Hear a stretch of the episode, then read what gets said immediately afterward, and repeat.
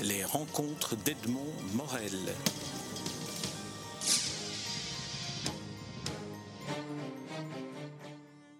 Lionel Duroy, je suis très heureux de vous rencontrer une nouvelle fois pour un nouveau roman, le dernier en date. Euh, le titre est euh, à l'infinitif Échappé, un roman paru chez Julliard. Alors je me suis demandé en, lisant le livre si finalement ce livre-ci ne répondait pas à une des questions qui vous obsède depuis que vous avez commencé à écrire, c'est quelle est la fonction de la littérature, quelle est la fonction du fait d'écrire, est-ce que ce n'est pas ce qui a été ma bouée de sauvetage depuis le début? Sûrement ma bouée de sauvetage. Euh, je ne pense pas que j'aurais pu supporter de vivre euh, si j'avais pas accompagné cette vie de l'écriture. L'écriture, en fait, c'est le décryptage de la vie. Je crois qu'à 18 ans, j'ai découvert la vie en écoutant mon professeur de philosophie.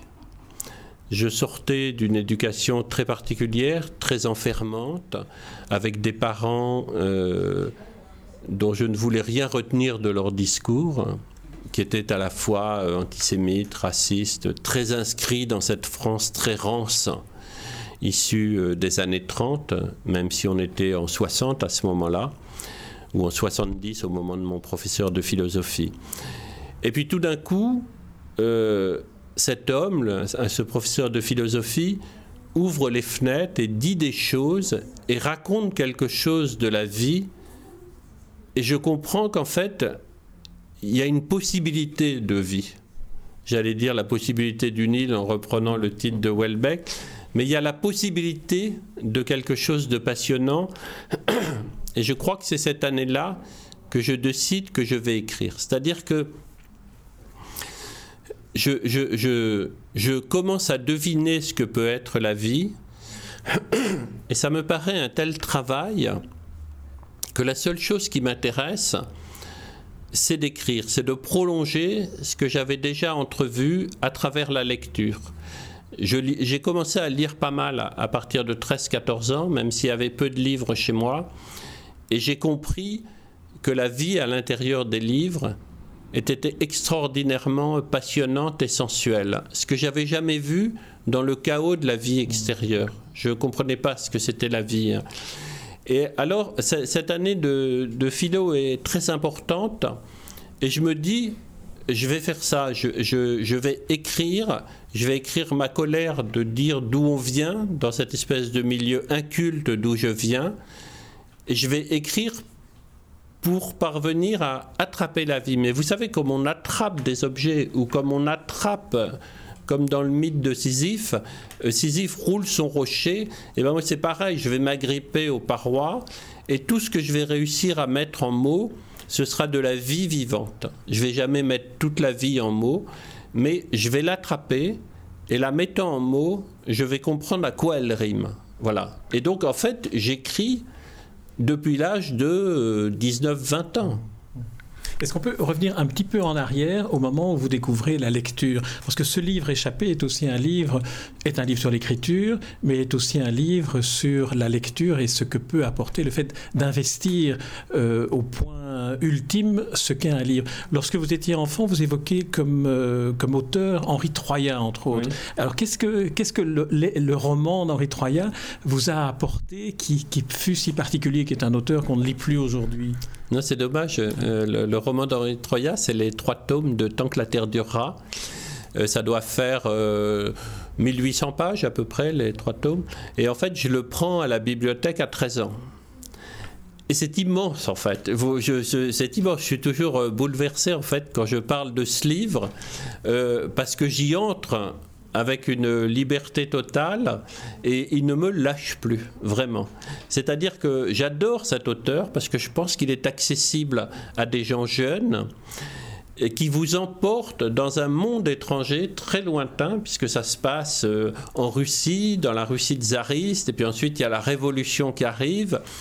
Et en fait, à travers toutes les, histoires d'amour qui se tissent dans le livre, les histoires aussi d'adolescents qui grandissent, les histoires familiales, je découvre un autre monde, mais vraiment un autre monde. C'est-à-dire, c'est comme si euh, on vous emmenait sur une autre planète. C'est-à-dire, vous quittez quelque chose d'étriqué où il va jamais rien se passer que de l'aigreur et de la méchanceté à l'égard des voisins, et tout d'un coup, vous, êtes dans le flamboiement. Voilà. Et Henri Troya a une, une, écriture euh, assez simple, probablement. Je l'ai jamais relu tant que la Terre durera. Mais c'est dommage. Je conseille à tous les gens qui ont 13 ou 14 ans de le prendre. Il existe encore en poche et ça vous embarque en fait. Et, moi j'ai une reconnaissance infinie euh, à l'égard de ces écrivains parce qu'après il est suivi d'autres qui m'ont autant plu. Euh, je pense à Cronin, je pense à euh, qu'il y a aussi, oh, mais je, c'est immense.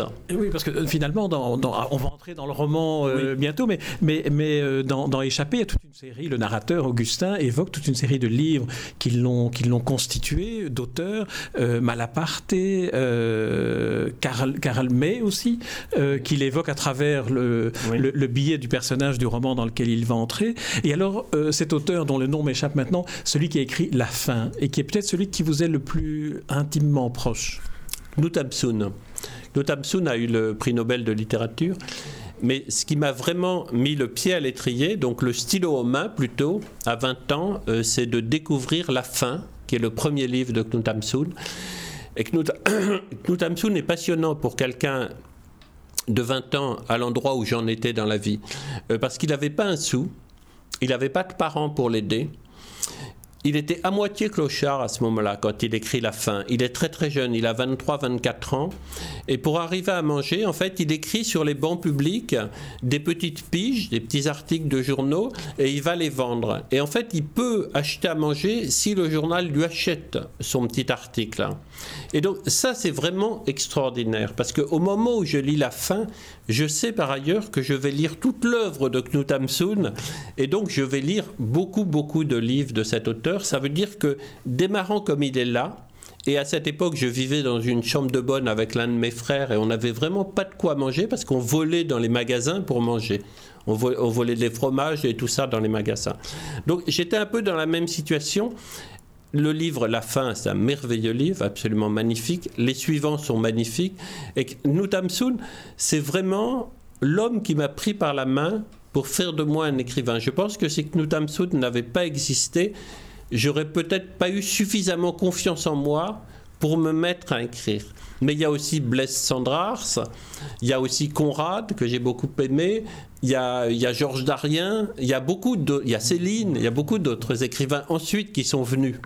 Blaise Sandrard, qui est d'ailleurs aussi un auteur qui écrit, euh, comme Claude Amsund, à la première personne, des histoires qu'il a vécues peut-être, en mêlant euh, l'imaginaire et, la fable et, le réel le, plus cru. Alors, est-ce que là aussi, il y a une source d'inspiration qui vous, en quelque sorte, donné le feu vert pour écrire comme vous l'écrivez, à travers des personnages qui sont vous?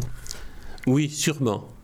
Je serais plus capable de dire maintenant en remontant le temps, mais de fait, tous les auteurs que je viens de citer sont des auteurs qui écrivent à la première personne, pratiquement. Sont des auteurs qui parlent de. Céline parle de lui. Plus tard, j'ai découvert Thomas Bernard. C'est pareil. On est toujours là dans des gens euh, qui, comme je vais le faire finalement, euh, inscrivent leur histoire avec un petit H dans la grande histoire avec un grand H. C'est-à-dire que il, y a dans ces tentatives d'écriture une façon d'essayer de comprendre ce que c'est que la vie, de l'attraper donc, mais toujours avec le souci de l'inscrire dans la communauté où on vit. Toujours. Sans ça, ça n'a pas d'intérêt. C'est un journal intime, ça m'intéresse pas. Moi, je veux comprendre ce que c'est que la vie dans l'époque où je vis, c'est-à-dire très près de ce qui se passe. Donc, c'est pour ça, si, euh, si on se met à parler d'échapper, je suis profondément inscrit dans la grande histoire. Pourquoi j'ai envie d'écrire Échappé et de partir dans cette Allemagne du Nord? C'est parce que j'ai je retrouvais un plaisir enfantin de lecture en lisant La leçon d'allemand de Siegfried Lenz. Et à ce moment-là, je ne suis plus enfant du tout puisque c'est en 2011. En 2011, comme je fais toujours, je flâne chez Gibert toujours pour trouver des gens que je n'ai pas encore lus. J'aperçois la leçon d'allemand de Siegfried Lenz j'ai pas besoin de le regarder longtemps pour deviner qu'il va me plaire, et je pars avec. Et je le lis, et je l'habite comme j'ai habité tant que la terre durera dans Erythroia, avec la même avidité exactement, et surtout le même plaisir intense d'être à l'intérieur d'un livre. Et ce livre-là, de Siegfried Lenz, il me plaît tellement que je vais dire à mon éditeur, je vais écrire la suite du livre de Lenz. Voilà. C'est une idée euh, aberrante, mais qui exprime le désir d'un livre à venir. Et en fait, pour écrire un livre, il faut avoir beaucoup, beaucoup de désir, parce que c'est beaucoup de travail d'écrire un livre. Donc, si vous démarrez pas avec un très gros désir, euh, vous risquez d'être euh, essoufflé avant de commencer. Quoi. En, revanche, votre narrateur dit à un moment donné, puisque tout ce que vous me racontez maintenant à la première personne, vous l'écrivez à la première personne d'Augustin, votre, votre, votre personnage, il dit quand même qu'il démarre parfois une écriture sans savoir où elle va le mener, sans savoir quoi écrire. Est-ce que c'est quelque chose qui, qui vous arrive ou est-ce que, euh, comme vous le dites à l'instant, il faut un désir et donc il faut avoir un projet ciblé déjà?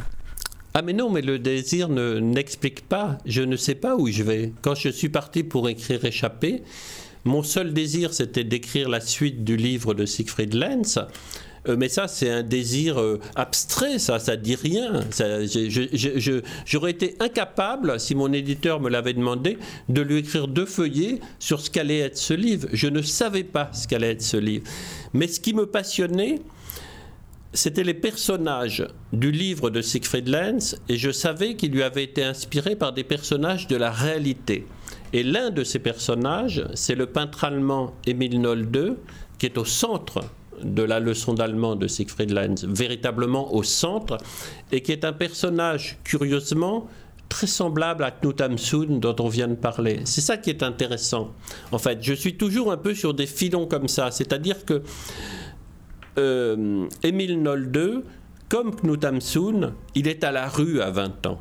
Il est fils de paysan, il fait pas d'études, il a un CAP de menuisier et on l'envoie bosser dans une menuiserie à 20 ans. Voilà, c'est donc il n'a pas fait des beaux-arts, quoi. Hein, il n'est pas académicien.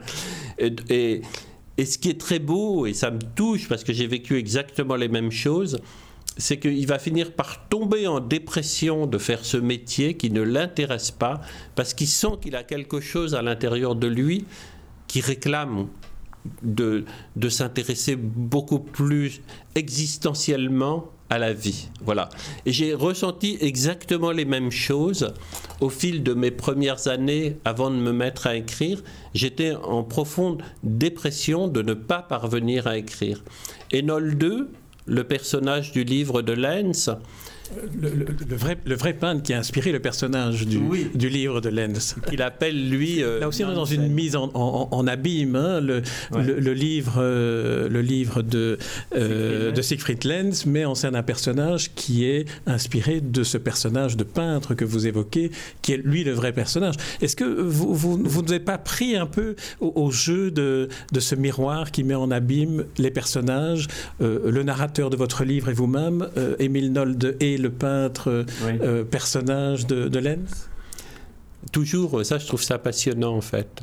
Euh, parce que vous marchez sur les traces de personnages, vous devinez qui peuvent être ces personnages à travers le peu qu'on sait de leur vie, de leur intimité, de leurs amours.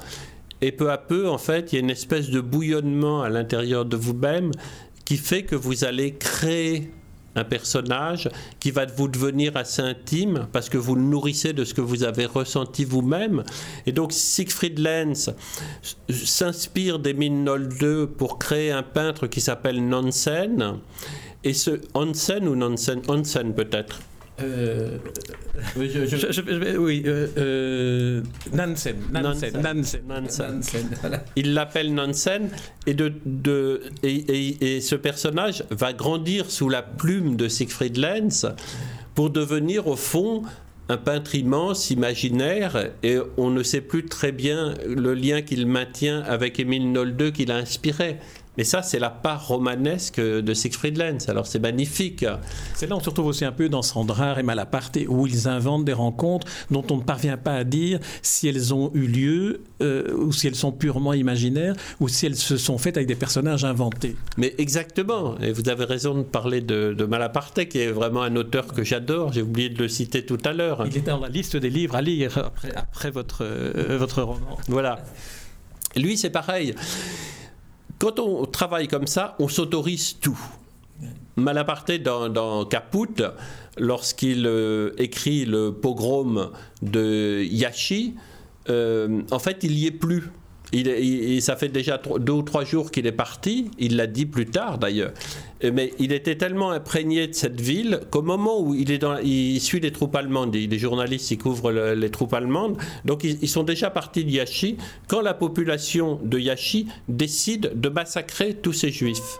Donc c'est- une scène absolument euh, monstrueuse qui, qui occupe l'un des chapitres les plus importants de Caput.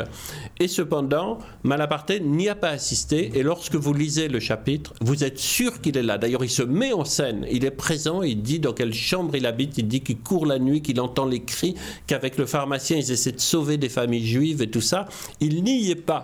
Donc, il a, et c'est magnifique, c'est magnifique. Je crois que c'est sur euh, Yashi, sur le pogrom, le plus beau texte qui soit. Voilà, ça c'est un travail d'écrivain. Voilà.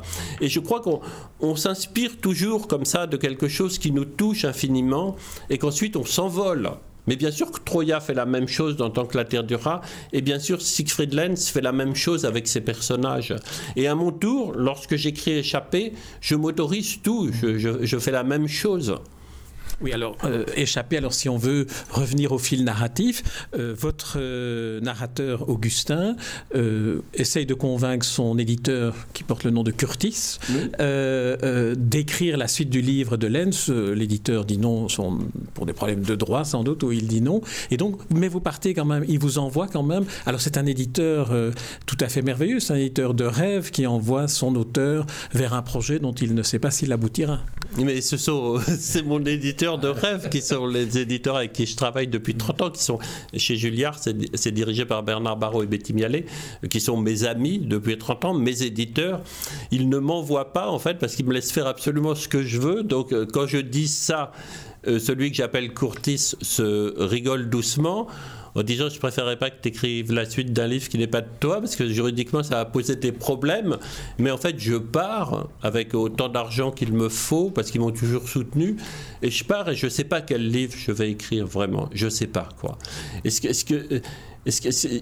En fait, j'aime beaucoup euh, ce, ce livre échappé parce que je trouve qu'il m'a été inspiré et que j'ai été porté par une espèce de grâce comme ça, un peu miraculeuse, comme il y a souvent dans les livres, et que tout s'est mis en place. Je, suis parti sur les traces du livre de Lenz en me disant que je voulais retrouver les lieux de Siegfried Lenz, je voulais retrouver ce qui restait du peintre, ce qui restait du policier, tout le vent, la pluie, tout ça, je voulais tout retrouver. Nous n'avons pas encore dit ici, mais vous l'avez dit dans d'autres interviews, que ce peintre, euh, Émile Nolde, était un de ces peintres considérés par le régime nazi comme dégénérés. Il faisait l'objet de, des expositions de peintres dégénérés que l'on voulait absolument euh, sacrifier.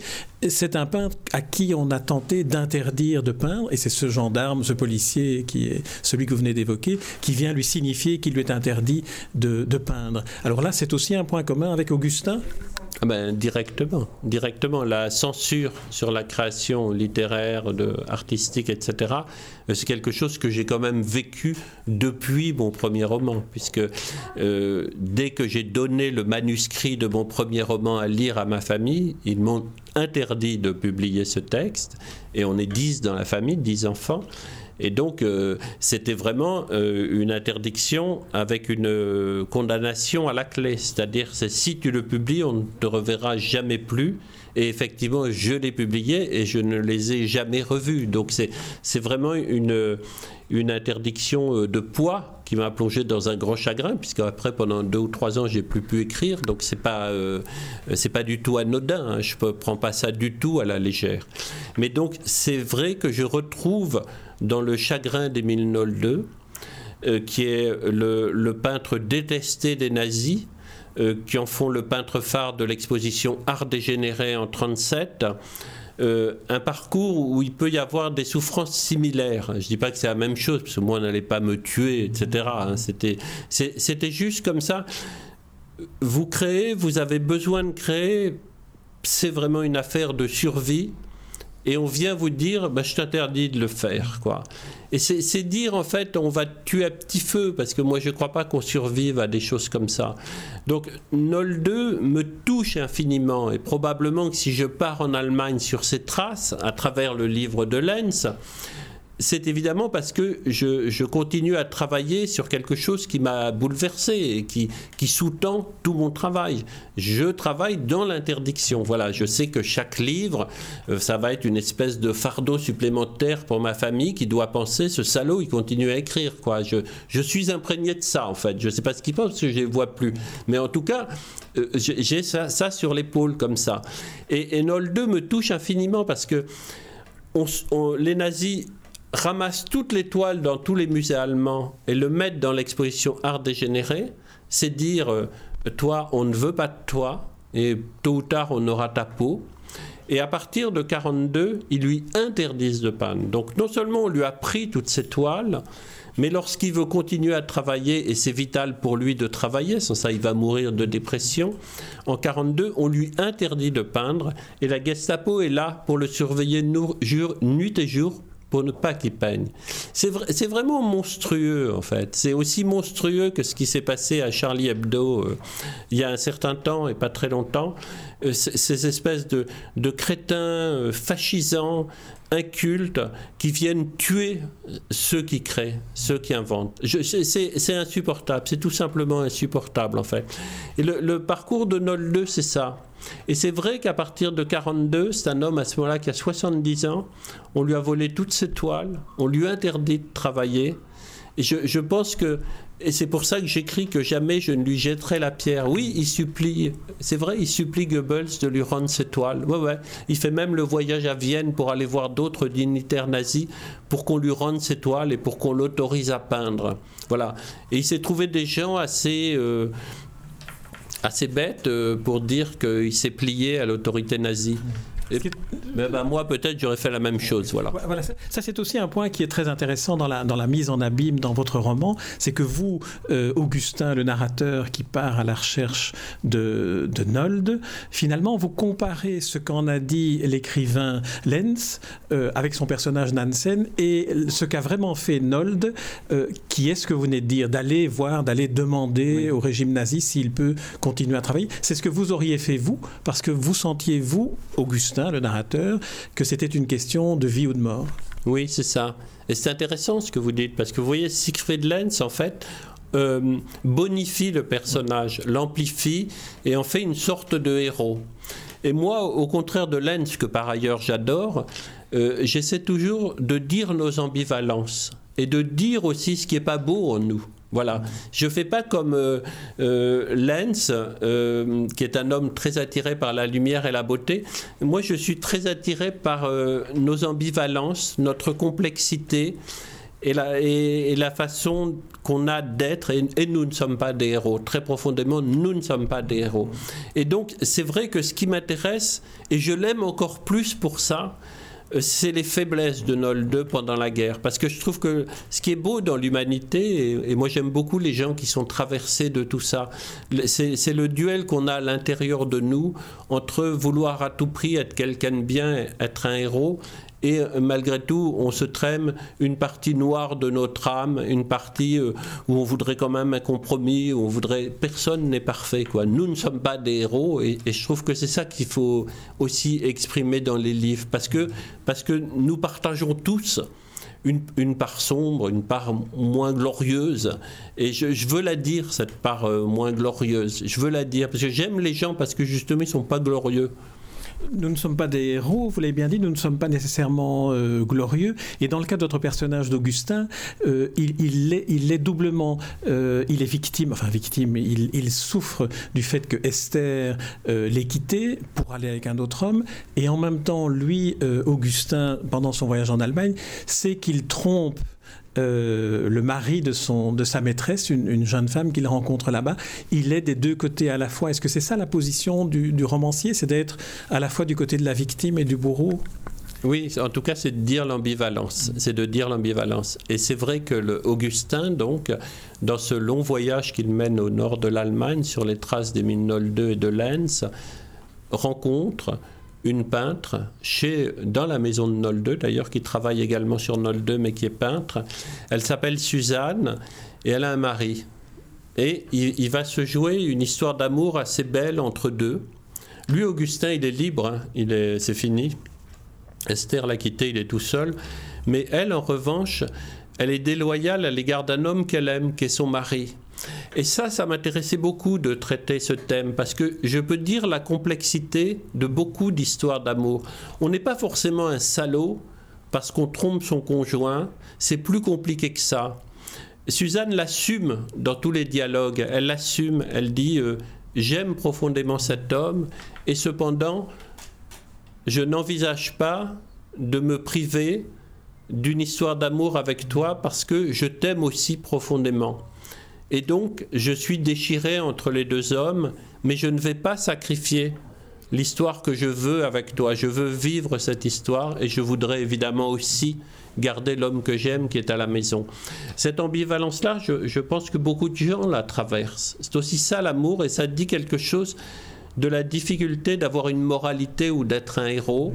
Ça dit aussi que c'est pas forcément euh, euh, très intelligent de se priver de quelque chose qu'on a profondément envie de vivre, parce que qui dira quelles sont les répercussions ensuite sur son âme à soi, si on se prive, si on devient, euh, vous savez, un peu comme ça, euh, au nom de la morale, eh ben non, je vais pas le faire. Oui, mais nous, on est plus compliqué que ça. Au nom de la morale, nous, les humains, c'est qu'on est traversé de plein de fantasmes. On peut très bien tromper celui qu'on aime simplement fantasmatiquement. C'est déjà une tromperie. Il n'y a pas de passage à l'acte, mais dans la tête, on l'a trompé. C'est ce que dit d'ailleurs le personnage à, à sa maîtresse avant qu'elle ne le devienne, en disant rien que d'y penser, c'est déjà commettre l'acte d'une certaine manière de tromper l'autre. Absolument, c'est déjà commettre l'acte. Et ce que j'aime dans le personnage de Suzanne, c'est qu'elle assume finalement cette déloyauté. Elle dit oui, je suis déloyale, mais je veux quand même qu'on s'aime. C'est un personnage que j'ai trouvé extrêmement lumineux, de même qu'un autre personnage féminin qui intervient à la fin du roman, qui est la fille du narrateur, euh, qui je trouve a une, relation, une relation épistolaire avec son père, avec qui elle garde le contact. Et j'ai eu l'impression que c'était comme ce personnage-là était comme un, rayon de lumière dans la, dans la pénombre de ce nord de l'Allemagne dans lequel vous entraînez Augustin. Est-ce que je me trompe ou est-ce que c'est quelque chose que, que j'ai voulu voir et que vous n'avez peut-être pas voulu euh, indiquer? Ah ça, ne pas euh, introduit. Et je pense que c'est un très beau personnage. C'est la petite Colline, c'est sa dernière enfant, c'est sa fille, c'est la fille d'Augustin.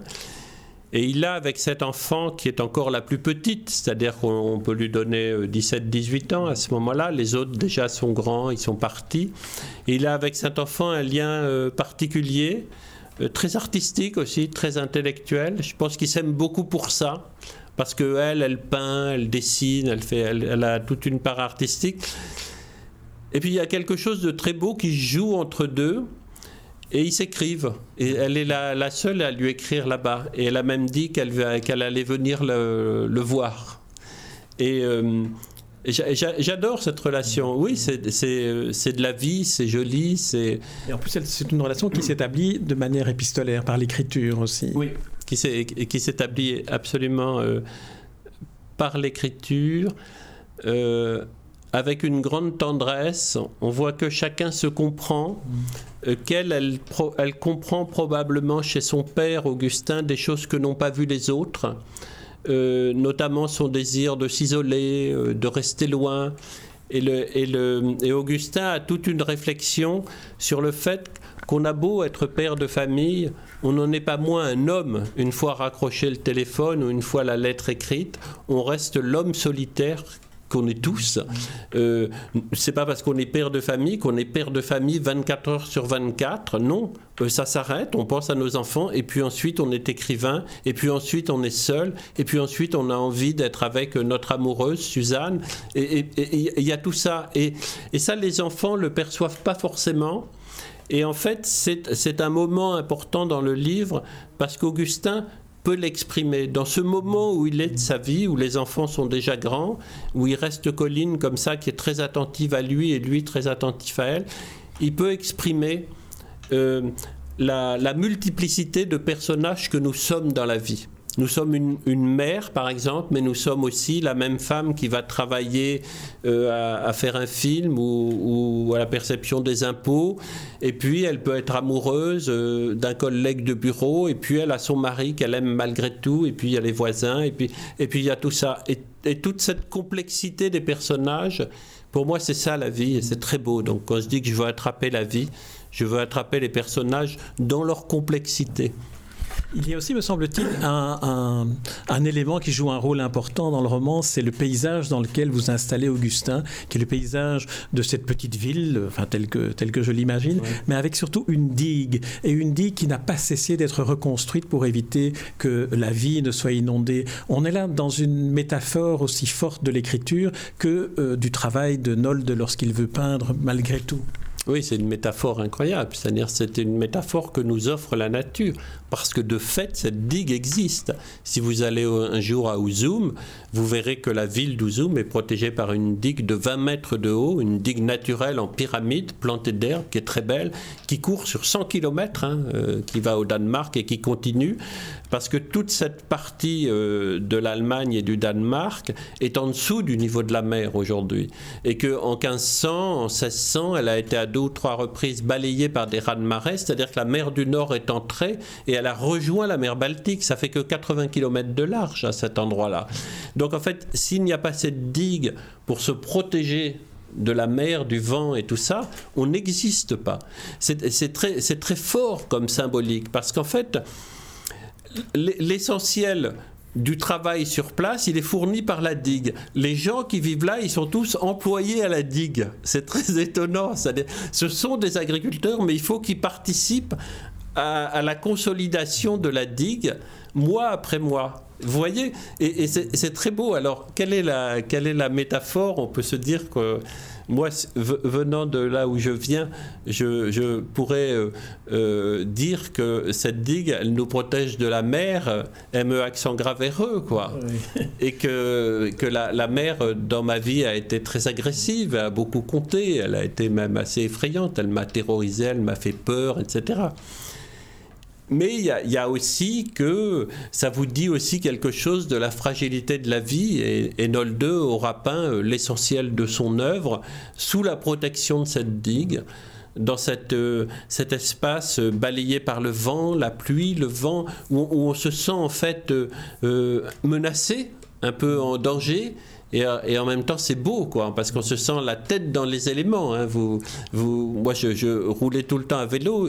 certains jours, j'étais jeté au sol, quoi, tellement le vent est violent. Mais jeté au sol, c'est-à-dire euh, euh, plaqué au sol. C'était même plus la peine d'essayer de remonter sur mon vélo, tellement il y avait de vent, quoi. Et, vivre dans cet espace comme ça, un peu menacé, au, milieu des éléments, du froid et tout ça, c'est quand même magnifique. Quoi. Vous vous sentez à la fois peu de choses et tout ce que vous observez, c'est magnifique. C'est normal qu'on devienne peintre dans un endroit pareil. On a envie de peindre. La métaphore de la digue, ça peut être aussi le fait qu'il est indispensable de la maintenir, comme il est indispensable pour vous d'écrire livre après livre et de continuer à écrire. Sinon, vous seriez noyé par votre histoire, votre vie. Oui, c'est oui. J'aime bien comment vous en parlez. C'est euh, J'aurais voulu le dire comme ça, oui, c'est ça, oui. Ça. ça veut dire c'est une mauvaise question. non, non, c'est fondamentalement c'est ça, oui, c'est très beau.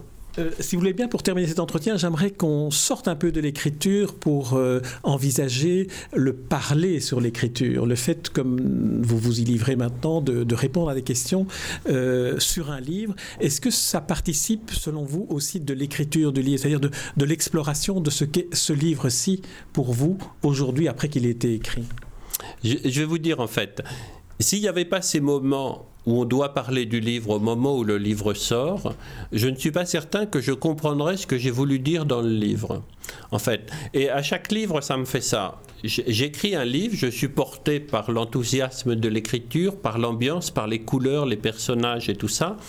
Et au fond, quand le livre est fini, Je vois bien que j'ai dû raconter des choses importantes et tout ça. Je vois bien s'il plaît à mes éditeurs et tout ça.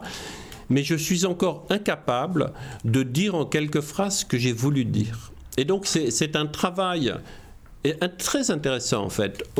C'est au moment où c'est fini et au moment où le livre paraît que je suis obligé de mettre au clair mes idées pour comprendre ce que j'ai voulu dire. Parce que chaque fois, le livre m'échappe en fait. Je ne sais même pas comment le résumer. Je ne sais pas, je sais pas qu'en dire en fait. Et c'est en, discutant avec une amie que j'aime beaucoup. Elle avait lu le livre et je lui dis qu'est-ce que tu dirais sur mon livre sur échappé elle a, marqué quelques phrases aussitôt sur une feuille et elle a dit cette expression magnifique que j'ai retenue. Elle a dit Pour moi, échapper, c'est vouloir être de nouveau dupe de la vie. Et je me suis dit Mais c'est ça, voilà, c'est ça, c'est exactement ça. C'est-à-dire, c'est aller ailleurs pour voir si la vie ne va pas me réserver une bonne surprise. Et pour ça, donc, en dépit de ce qu'on a souffert avant, être de nouveau dupe, comme on les jeunes, dupe de la vie, c'est-à-dire prêt à tout gober de ce qui est bien. Ben, c'est ça, échapper, c'est ça. Oui, on, définit aussi le roman comme étant une euh, suspension volontaire de l'incrédulité, ce qui peut aussi euh, s'apparenter à ça, d'arrêter un moment d'être incrédule et donc d'entrer dans la, dans la fiction. Et dans l'ingénuité, et dans la crédulité, et donc s'autoriser à tout écrire, voilà, tout ce qui nous vient, et c'est extrêmement beau, voilà, c'est ça, c'est ça qui donne envie de vivre quand même, ça donne plus envie de vivre que le chaos de la réalité, qu'on n'arrive pas à percevoir rapidement. C'est difficile dans le chaos de percevoir où est la vie, où elle se loge. Et, et, quand on écrit, voilà, on va directement euh, à la sensualité, à la beauté des gens. Une dernière question, mais sur le livre Échappé, mais sur les biographies que, que vous écrivez, auxquelles vous prêtez votre plume. Euh, qu'est-ce, que ça, ça, que ça vous apporte d'écrire ces biographies sur le travail que vous menez vous-même comme écrivain et comme romancier? Et euh, inversement, qu'est-ce qu'apporte le fait que vous soyez romancier pour pouvoir raconter la vie des autres? Le, fait que je sois romancier pour raconter la vie des autres, ça, ça vient de, ce que j'adore écouter les gens, en fait. Et, quand j'écris des romans, c'est pareil. Quand je suis à Ouzoum pour écrire Échappé, en fait, je, passe mes journées à écouter les gens, à les regarder. Quand je ne comprends pas la langue, j'écoute aussi. Voilà, ça, c'est extraordinaire. Et c'est vrai qu'entre les romans, je me suis passionné et je continue d'être écrivain quand j'écris les biographies de personnalités ça m'a passionné et, je, mets le même sérieux dans le rendu de l'écriture quand je les écoute. Quand j'ai fait récemment le livre avec Gérard Depardieu, je lui ai écrit son texte, mais c'est lui qui l'avait dit le texte. Hein. Je l'ai écrit son texte. Et, là, le, le, premier travail qui m'intéresse beaucoup, c'est celui d'écouter les gens. Écrire, pour moi, c'est plus très compliqué maintenant. Depuis le temps que j'écris, je sais écrire, quoi. Mais les écouter, c'est tout un travail. C'est beaucoup plus compliqué, ça.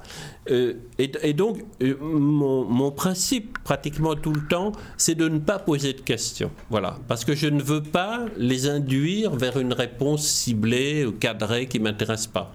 Très bien. Lionel Duroy, je vous remercie pour cet entretien et puis je rappelle à ceux qui nous écoutent le titre de votre dernier roman en date, Échappé, paru chez Julliard. Merci Lionel Duroy. Les rencontres d'Edmond Morel.